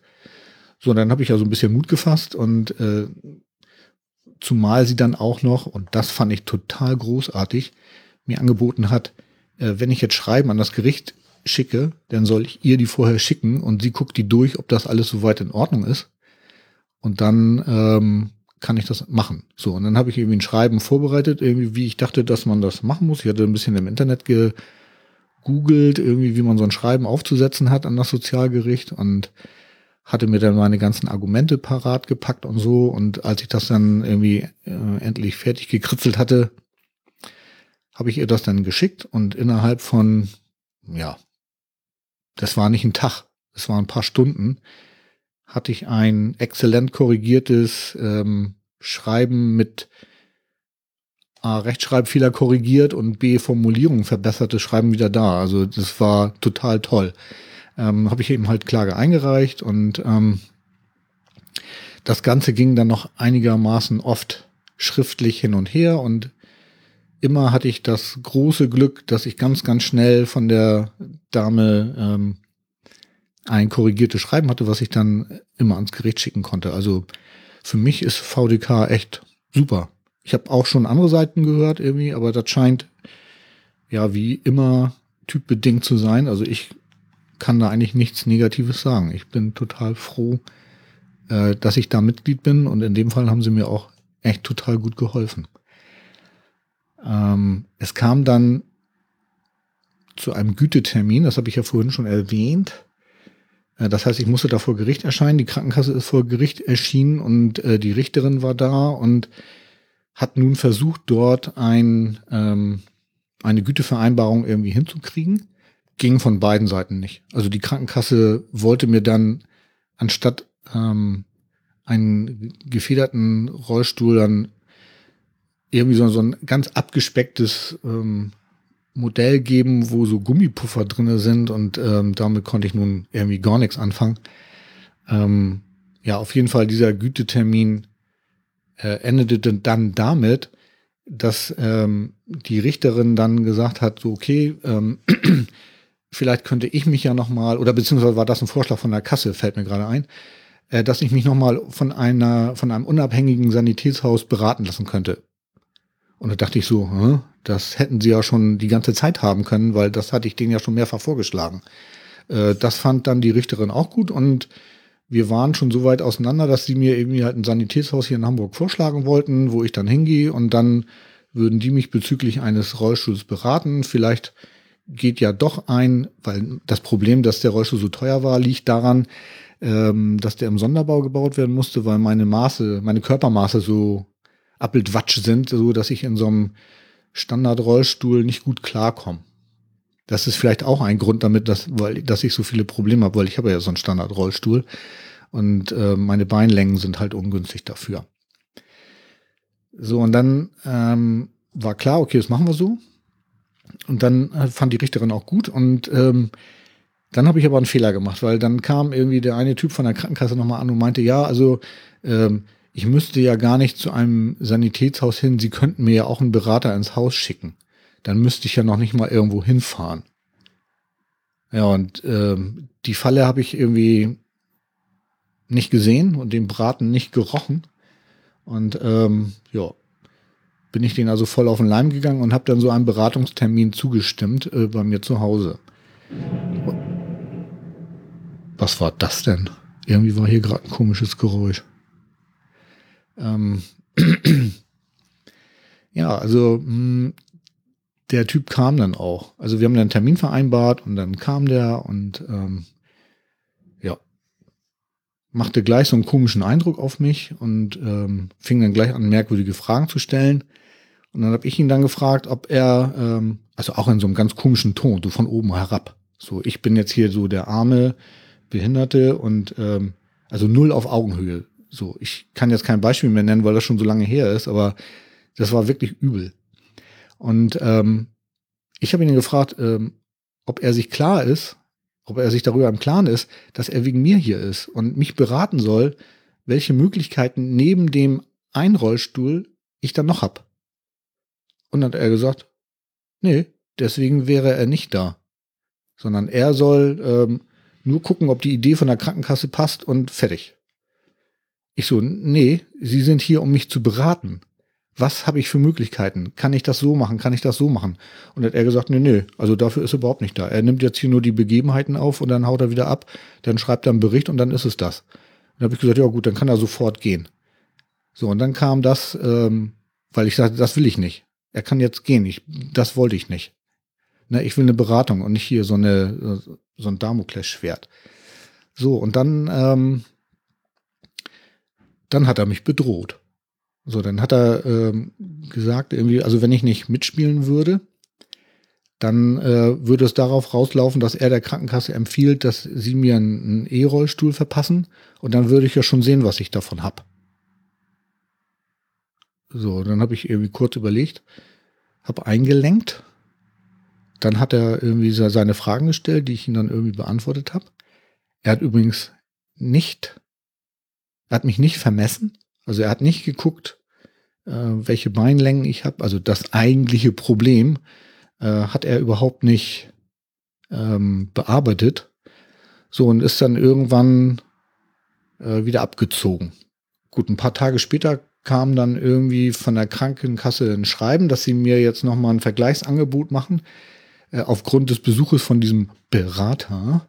Das war ein für mich wieder nicht akzeptabler ähm, armseliger Vergleich, weil sie schon wieder diesen Schrottrollstuhl da im Angebot hatten, äh, der für mich überhaupt nicht funktioniert. Und ähm, ich habe den dann auch zurückgeschrieben, hier Leute, ähm, zum Einstimmen bestimmte Punkte in dem, in dem ähm, Bericht des Beraters überhaupt nicht. Und zum anderen hat er mich nicht vermessen. Und darüber reden wir die ganze Zeit, dass ich einen Rollstuhl im Sonderbau brauche, weil meine Maße so komisch sind. Und wenn er mich vermessen hätte und mir dann einen handelsüblichen, hätte ich mal gesagt, von der Stange Rollstuhl hätte anbieten können, der zu mir passt, dann hätte ich gesagt, ja, warum soll ich einen Sonderbau nehmen, wenn ich auch einen von der Stange kriegen kann? Ist doch alles gut. Aber nein, dazu ist es leider nicht gekommen. Und ähm, das habe ich dem Gericht mitgeteilt, dass ich den Vergleich nicht annehmen kann. Und dann hat mir das Gericht wiederum mitgeteilt, dass ich nun ähm, klagen müsste. Und während der Klage, das kann auch lange dauern, ähm, müsste ich dann äh, nochmal ein Gutachten über mich ergehen lassen und das Ganze hätte einen unklaren Ausgang, ob ich das überhaupt wollte und ob ich nicht doch irgendwie den Vergleich von der Krankenkasse äh, annehmen würde. Aber das war, wie ich ja eben schon gesagt habe, für mich überhaupt gar keine Option. Ich habe dann, ähm, bevor ich dann die Klage wirklich angestoßen habe, noch meinen letzten Joker aus dem Ärmel gezogen. Ich habe dann nämlich äh, und eine, eine Mail an den Vorstand der Krankenkasse geschickt. Ich habe mir den rausgesucht, den Typen, irgendwie wie das ist. Ist natürlich ein Mann. und ähm, habe äh, in diese Mail alles reingeschrieben, was mir bis jetzt widerfahren war. Also der Blödsinn vom MDK, dieser komische Berater. Und habe den dann auch gefragt, ob das wirklich äh, die Art ist, wie sie mit ihren Kunden umgehen. Denn ähm, ich, das ist zwar eine Versicherung, aber ich bin ja deren Kunde. Ich bezahle die ja. So, ähm, also auch immer noch, obwohl ich jetzt ja in Rente bin. Und gut, ich bin ein, ein teurer Versicherter, das verstehe ich schon. Und dass sie mit dem Geld haushalten müssen, das verstehe ich auch alles. Und ich sehe auch ein, dass sie nicht mir den äh, Gold- oder Platin-Standard zahlen müssen, aber wenigstens was Vernünftiges, das kann ich ja wohl erwarten. Naja, auf jeden Fall habe ich das äh, an den ähm, Vorstand äh, der äh, Krankenkasse geschrieben also auch mit der Frage, ob das eben halt im Sinne der Krankenkasse ist. Und siehe da, es gab innerhalb von einer Woche einen Rückruf aus der Leistungsabteilung und die haben mir dann ein deutlich verbessertes Vergleichsangebot äh, gegeben. Das waren zwar immer noch nicht die vollen Kosten für den Rollstuhl, den ich gerne haben wollte, aber das verstehe ich ja auch, dass wenn ich jetzt irgendwie, keine Ahnung, Chromleisten am Rollstuhl haben will, dann muss ich die selber bezahlen. Das muss nicht die Allgemeinheit machen. Das verstehe ich ja. Aber dass sozusagen das Grundgerüst aber vernünftig sein muss, ne? Das kann man ja wohl nachvollziehen. Und dass so ein, so ein Rollstuhl nicht nur drei Jahre, sondern vielleicht auch sechs, sieben Jahre halten soll, also das läutet mir sofort ein, dass man dafür vielleicht ein bisschen mehr Geld bezahlen soll. So, also die haben dann ein Vergleichsangebot gemacht, ähm, das ich dann angenommen habe und ich brauchte dann eben halt keine Klage einreichen und äh, somit war das Ganze irgendwie durch. So, dann hat es noch ein bisschen Trouble mit dem Stuhl gegeben, weil das Sanitätshaus dann nicht in der Lage war, mir dann so ein doch so einen Stuhl zu bestellen. Und naja, es gab noch ein bisschen hin und her. Ich war noch mal auf der Messe, habe noch mal geguckt, ob es nicht doch noch was anderes gibt und habe dann auch jetzt was gefunden, was für mich echt optimal ist. Und den habe ich jetzt inzwischen bestellt und warte darauf, dass er kommt, weil so ein Ding dauert auch ein bisschen, bis er dann da ist. Ja, ganz schön schwierige, lange Geschichte, die mich ähm, ganz schön Nerven gekostet hat äh, zwischendurch und wo ich auch immer, wenn ich darüber nachdenke, irgendwie denke, so, das kann doch wohl nicht wahr sein. Wenn jemand nicht in der Lage ist, darauf zu kommen, dem Vorstand eine Mail zu schicken, was macht der denn? Dann wartet der noch zwei Jahre, äh, weil der Gerichtsprozess irgendwie noch so lange dauert, bis er endlich einen Rollstuhl hat, der irgendwie funktioniert oder wie oder was oder wann. Komischerweise läuft das so, wenn eine Bank gerettet werden muss, geht das ganz schnell in Deutschland. Da ist ganz, ganz, ganz viel Geld da, aber bei einer Krankenkasse irgendwie nicht. Oh, ich gleite ab in Polemik, das lassen wir mal. Gut, ähm, ich habe jetzt hier noch stehen Lesson Learned.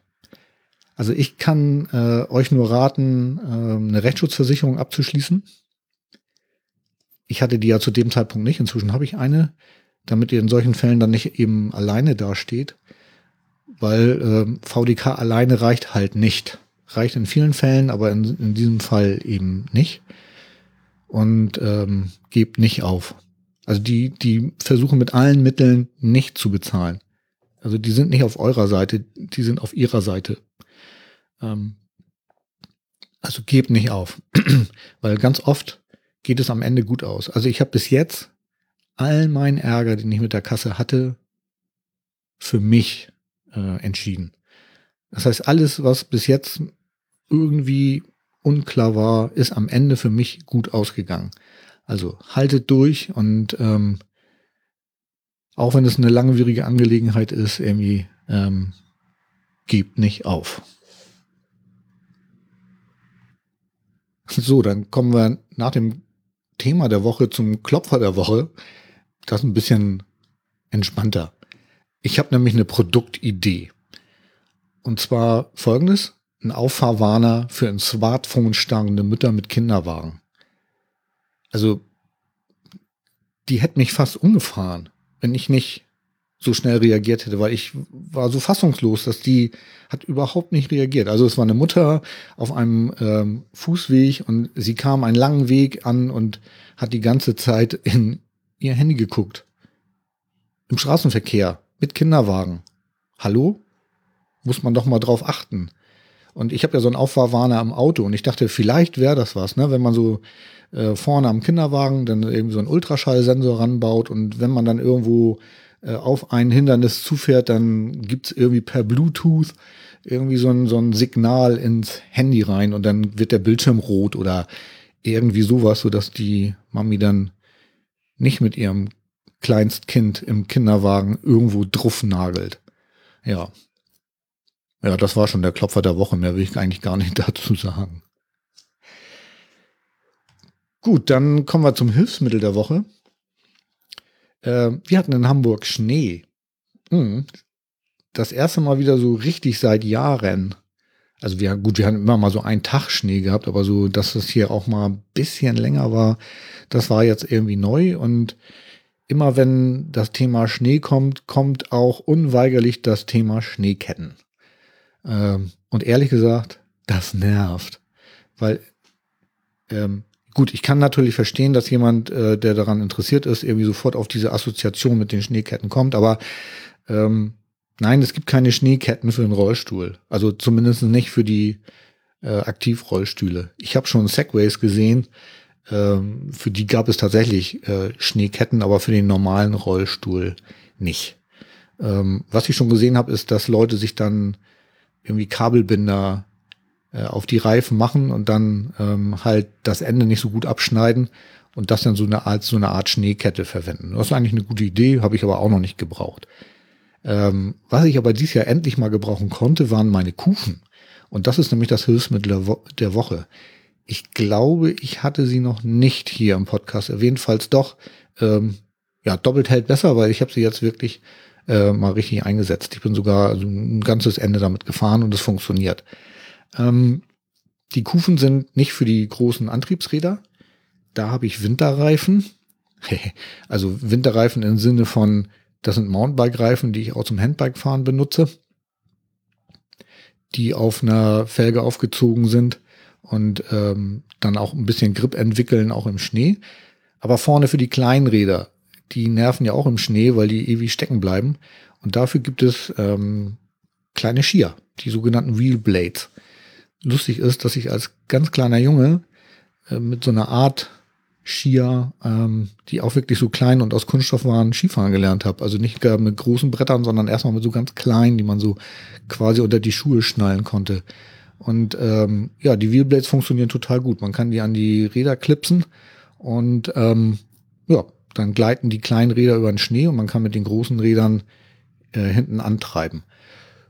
Gut, so richtig toll in Schnee fahren ist natürlich hier in Hamburg nicht, weil ähm, durch die Nässe und so ist ein bisschen doof, weil die Handschuhe sind sofort nass und so. Aber gut, immerhin kommt man damit voran, ohne dass man ständig nur auf zwei Rädern fahren muss oder dass man ständig stecken bleibt mit den, mit den kleinen Rädern.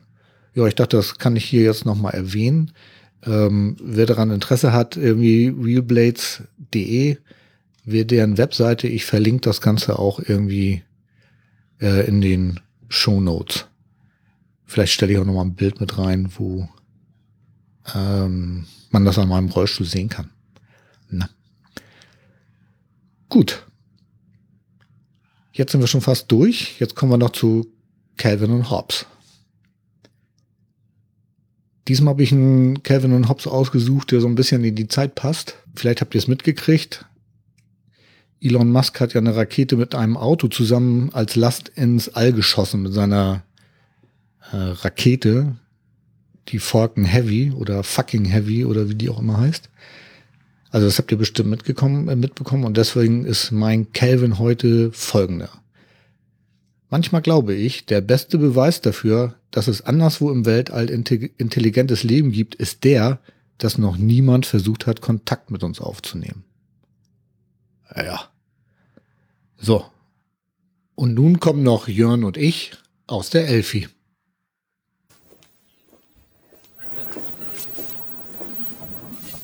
Premiere für das H6.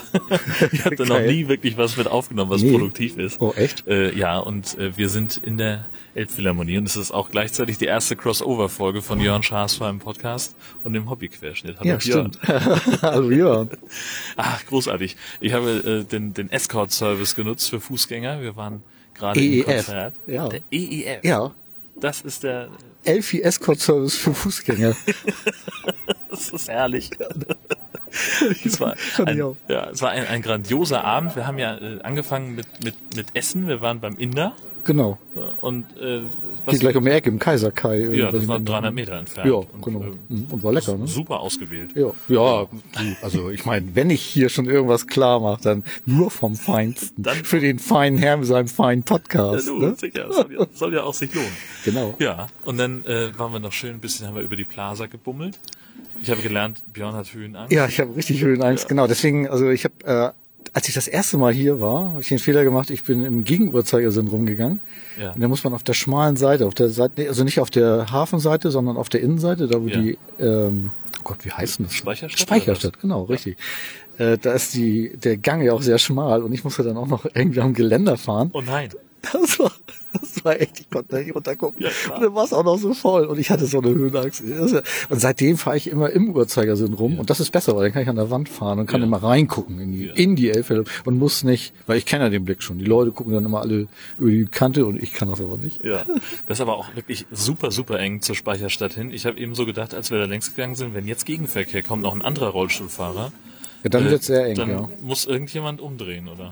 Ja, das gibt da so eine Ausweichstelle, da muss man bis dahin zu. Ich hatte das tatsächlich schon mal. Das ist, musst ja. du Rückwärtsgang einlegen. Dann. so, Gott, oh Gott. Ja, und dann natürlich jetzt vorhin das, das Konzert, es war, es war fantastisch. ja, wir hatten Ravel und Mozart. Ne? Ja, unter anderem. Ja. mhm. Und noch irgendeinen, den ich schon wieder vergessen habe. ich weiß es war auch also noch so ein dritter Komponist dabei. Und ähm, da steht er. Sergei Baba. Ah, nee, das war Nee, der, das ist der, der, das ist der Klaviermensch, Sergei Banyan. Ja. Ähm, und ist dir aufgefallen, dass bei der Harfe eine Seite gerissen ist? Nee, das ist mir gar nicht aufgefallen. Irgendwann Echt? nach der Ja? Pause äh, knallte das. Ich habe erst Ach, gedacht, da das wäre was die umgefallen. Harfe. Ich hab, Und ja, dann- das gehört habe ich das auch. Und dann habe ich, hab ich gedacht, irgendwas hat sie umgeschmissen. Und dann sah ich aber, dass sie da irgendwie rumfummelte und es eine kaputte Seite rausgezogen. Ach du Elend. Ja. Ja, Ziemlich jedes Mal passiert von irgendwas. den, Ah, von okay. den hohen Tönen war das Ah. eine. Äh, Und das hat von den hohen Tönen? ja, ja, Also so eine kurze, kurze Seite. Und das hat so geknallt? ja, die werden auch eine gewisse Spannung haben. Na ja, klar. Ja, ich habe keine Ahnung. Also ich muss ja irgendwann muss ich mal Christian von Umwomukum, den muss ich mal unbedingt mit hierher nehmen, weil ich habe tausend Fragen. Ja. Ich bin, bin so ein, ja, ich bin so ein Noob hier, was so klassische Konzerte angeht. Und ich bin, bin jedes Mal total fasziniert. Auch die, die haben sich ja quasi nach jedem, ja, wie sagt man, Stück, Ja. Satz, nee, Doch, Stück, nee, man ne? sagt ein Stück. Ne, Oder, nach oder, oder Werk, habe ich gelernt. Ah ja, Genau. okay. Das setzen die sich ja auch um. Also die, die, da sitzen zwei Geigerinnen nebeneinander, die dann im nächsten Werk oder Stück irgendwie, da sitzt dann eine andere irgendwie. Und, äh, ja. Und Bläser gehen raus und, und ja gut, das äh, kann ich ja noch verstehen. Wenn die Leute jetzt, äh, also wenn jetzt das, das nächste Stück anders orchestriert ist, ist ja okay. Aber äh, wenn die, da sind jetzt acht Leute, die Geige spielen, warum bleiben die nicht alle nebeneinander sitzen, sondern setzen sich um? Das verstehe ich nicht. weil es ein anderer Satz ist wahrscheinlich. Ach so, ja, die müssen ja noch sitzen. Ja, stimmt. Ah, ich Trottel. Ja, klar. Ja, hat sich schon gelohnt. Ja, stimmt. Stimmt. Gut, und dieser andere Punkt, über den wir auch äh, gesprochen haben, das waren die, äh, war- waren diese Percussion-Heinis, die Percussionisten. Ja, super, Da oder? sind wir beide große ja, Fans Ich von. bin ganz großer Fan. Wieder jemand hochkonzentriert, ich sag mal, 20 Minuten Ja. hat er da gesessen. Ja. Nur um dann gegen Ende des Stücks Zweimal. zweimal mit so einer ganz kleinen, Mit so einem Also Holzklöppel ja, so, auf ein ganz, ganz kleines Instrument. Glöckchen zu hauen. Ja, Mhm. zweimal. Zweimal. An verschiedenen Stellen. Ja, das hat er großartig gemacht. Und dann also. musste er sie aber auch gleich mit dem Finger abstoppen. abstoppen. Ja, Das ist nicht das darf so nicht nachklingen. Nee. Und, äh, und das ist ja das Faszinierende, hier auch an dem so Konzertsaal. Ne? Du hörst das ja. Ja. Das ist unfassbar. Ja. Ich finde, äh, selbst so die ganz, ganz leisen Nuancen irgendwie, selbst wenn das Orchester volles Fund spielt, ich hatte das auch schon, das Orchester wirklich brachial laut gespielt hat und die Dame schlägt auf ihre Triangel und du hörst die Glocken klar da raus. Ne? Das, ist- das ist Wahnsinn. Wahnsinn. Ja, ich finde es auch Wahnsinn. Was man auch sehr, sehr gut gehört hat, war, war in den Unsere Pausen. Freunde. Ne? Das war toll. Also immer wenn so ein Stück zu Ende war, dann haben die Ja, das ist aber der Satz, nicht das. Ne? Also das, das Werk ist ja unterteilt in drei oder vier Sätze, ne? Oder? Wie heißt das? das ist ein Tennisspiel, was unterteilt ist in Sätze. ja, aber ist das nicht beim Orchester auch so? Oder ich bei klassischer Musik? Ich auch nicht. Christian. Christian, du musst uns helfen und Nachhilfe geben. Ja. So, also sagen wir mal Ein Werk, Ein Werk ist unterteilt in drei Teile. Genau. Und immer wenn so ein Teil zu Ende war, das war, war auch so, äh, optisch fa- fand ich es total geil, weil sich dann wirklich alle entspannt haben. Du hast richtig Richtig. gesehen, der Dirigent sagte so ein bisschen zusammen, alle, alle äh, ähm, Zuschauer, Musiker, Musiker äh, haben so, ah, okay, so richtig durchgeatmet, jetzt ist die Spannung raus für den Moment und haben sie so 40 Sekunden circa. ja, aber man klatscht nicht. Man klatscht Ganz nicht, wichtig, ganz man darf wichtig, da nicht klatschen, nicht nur die klatschen. Anfänger klatschen an Richtig. den Stellen. Ähm, aber man darf dann husten.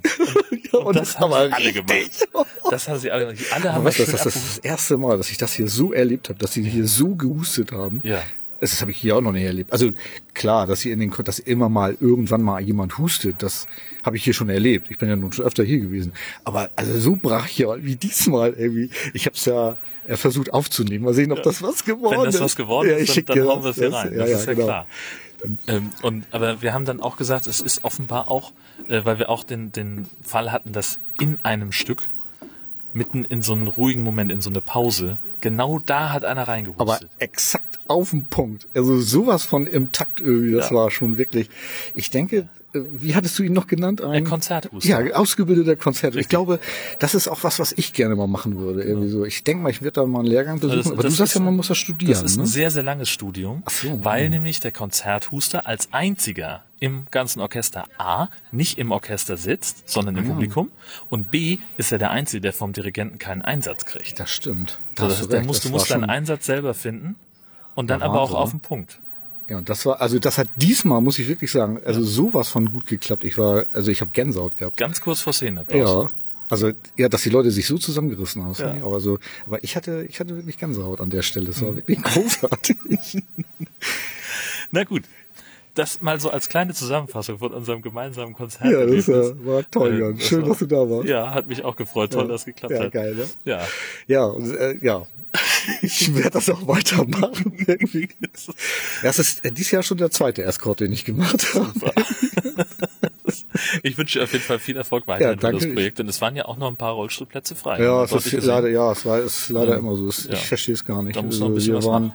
diesmal nur drei Rollstuhlfahrerinnen und Rollstuhlfahrer. das? Ist einfach Ja. echt zu wenig. Ja. Ich finde ich irgendwie ein bisschen schade. Also es können gerne mehr werden. Also Leute, kommt. Alles klar. Ne? Das ist auch meine Empfehlung. Und jetzt gehen wir erstmal. Wir gehen. Ja, ich nicht, ich fahre. Ne? Ja, gut. Ach, wir nehmen es idiomatisch. genau. So, das waren Jörn und ich aus der Elfi. Es war echt cool und lustig. Und mir bleibt jetzt nur noch zum Schluss zu sagen Tschüss und immer schön groovy bleiben.